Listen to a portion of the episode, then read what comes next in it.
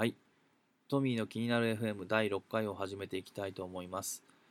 このポッドキャストは主にハードウェア、IT などのテクノロジー情報やビジネス情報で気になったトピックを中心に話していくポッドキャストです。えー最後にこれやってみた的なものを簡単にご報告させていただきます。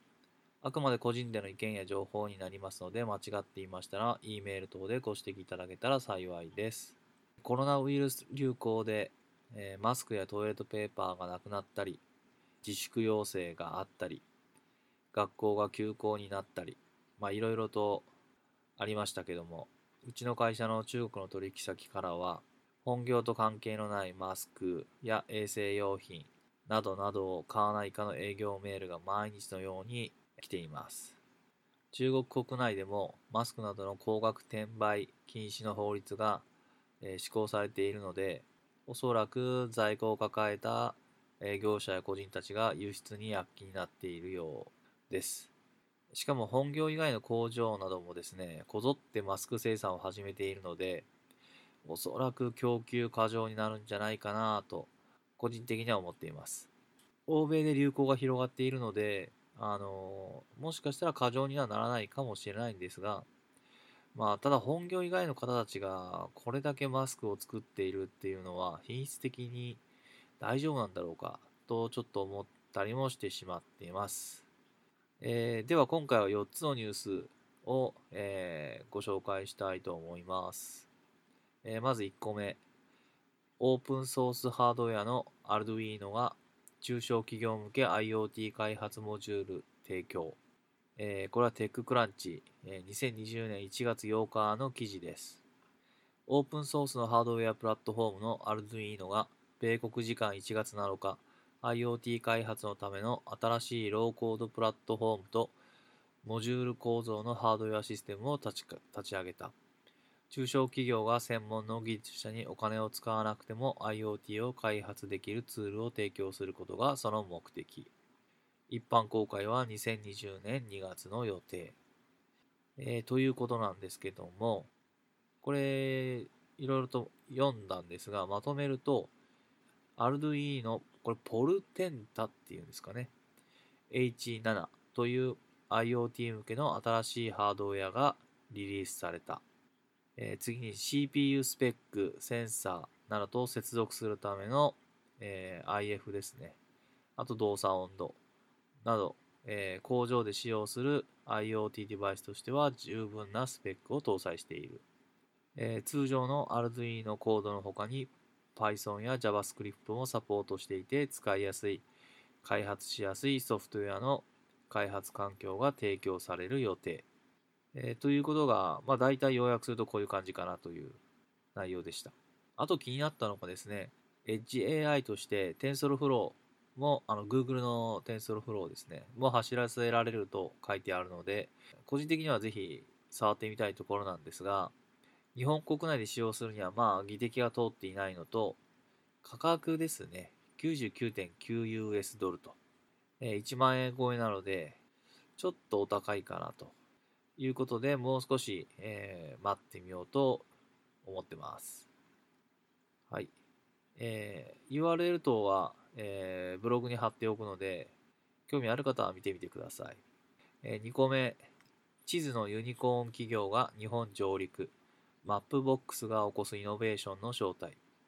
これはフ Future Stride、ソフトバンクのビジネスウェブマガジンというところから持ってきました。2020年2月3日の記事です。まずですね、えー、まあ、Yahoo でマップボックスの開発プラットフォームが採用されたようです。来年初頭には、えー日本でのリリースを予定している Vision SDK というもので、えールート案内や運転中のアラートといったナビゲーション機能をモバイルアプリに実装することができるようになるようです。えーこういう地図系はですね、結構身近なもので、特にアプリなど使っ使っている方はかなり Google マップに依存している方多いと思うんですが、コストが高いんですよね。これライセンス費用がかなり高いので、ちょっと私は気になってしまって取り上げてみました。え3つ目、えー TikTok など人気 iOS アプリがコピペ内容を無断で読み取っているとの調査結果パスワードやアカウント情報が含まれている可能性。これは Engadget の2020年3月16日の記事です。TikTok など数十もの iOS の人気アプリがユーザーの同意なしにペーストボード、えー、これはですね、コピー内容を保存する、ま、記憶領域ですね、の内容を読み取っており、その中には個人情報が含まれている可能性があるとの調査結果が報じられています。という内容でした。えー、これですね、確か最近の iOS の、えー、iOS13 だったかな？の更新で、えー、ペーストボード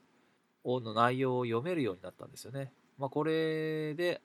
正式にというかですね、まあ、ペーストボードを読めるようになったので、その機能を盛り込んでいるアプリが増えているということです。なので、あのこのコピペでですね、パスワードなどを、え貼り付けしたりするということはやめた方がいいかなとあの、たまにメモ帳などに、え、ユーザー名やパスワードをいろいろ書いてる方、たまに見かけるんですが、そういうのをコピーしていると、まあ、読み取られてしまうということが考えられるので、え、気をつけた方がいいと思います。え、4つ目、LINE、PC 画面を共有する画面シェア機能を3月16日にリリース。え、これはマイナビニュースの記事で、え、2020年3月16日になります。え、画面シェアは LINE グループや複数人トークの友達とグループビデオ通話をする際、参加している全員の LINE 画面にあるユーザーのパソコン画面をシェアできる機能。画面シェアの利用可能人数はグループビデオ通話同様3人から最大200人ということです。これ画面シェアをできるというのは結構便利ですよね。しかもこれ LINE でできるということなので、まあ、大体の方 LINE 入れてる方多いので、改めてですね、あの、遠隔で会議などする際に、あの、環境を整えるという手間が省けるかなと。まあでも、 Zoom とか便利なんで、 Zoom 使っちゃってますけど、もっとカジュアルな場合ですね、にはかなり使えるんじゃないかなと、えー、期待してます。え最後にこれやってみた。えー、これはですね、今回はですね、え、私はですね、あの、昨年の年末にですね、え、荒川で釣ったうなぎを飼育しているんですけども、え、なかなかうなぎが餌を食べてくれず、1ヶ月ほど絶食状態だったんですが、まあ、うなぎが好きなものということで、ミミズをなんとか探してきてですね、あげたところ、5匹も一度にパクリと食べてくれました。なんですが、その1回きりで、翌日からもう全くあ受け付けてくれなくなりまして、えかつですね、何か調子が悪いような感じになってしまったので、これは何かミミズに原因があるのかなと思ってですね、調べたところですね、与えたミミズはですね、コンポストに使われる島ミミズという種類だったんですが、これがですね、ルンブロフェブリン、ライセニンといった毒性のある物質を含み、どうも有害のようなんですね。まあ、コンポストに使われるので、え腐葉土を作るミミズではあるんですが、実際このミミズ自体には毒が体内にあるということで、あまり餌としては使わない方がいいようです。なんですが、うなぎ用の釣り餌に使われているミミズ調べてみたらですね、この島ミズミミズが売られているんですね。まあ、島ミミズの交配種のようなんですが、えー、なので釣り餌の1回には使えるけど、餌としては不向きなようです。あと、ちょっと驚いたのがですね、うなぎ学習能力があるのか、本当この1回食べたきりで、それ以降はもうずっと食べないんですよね。どんだけ近づけても、あの、振り払ってしまうので、やはりあの、覚えているようですね。なかなかびっくりです。はい。では、次回の放送もよろしくお願いします。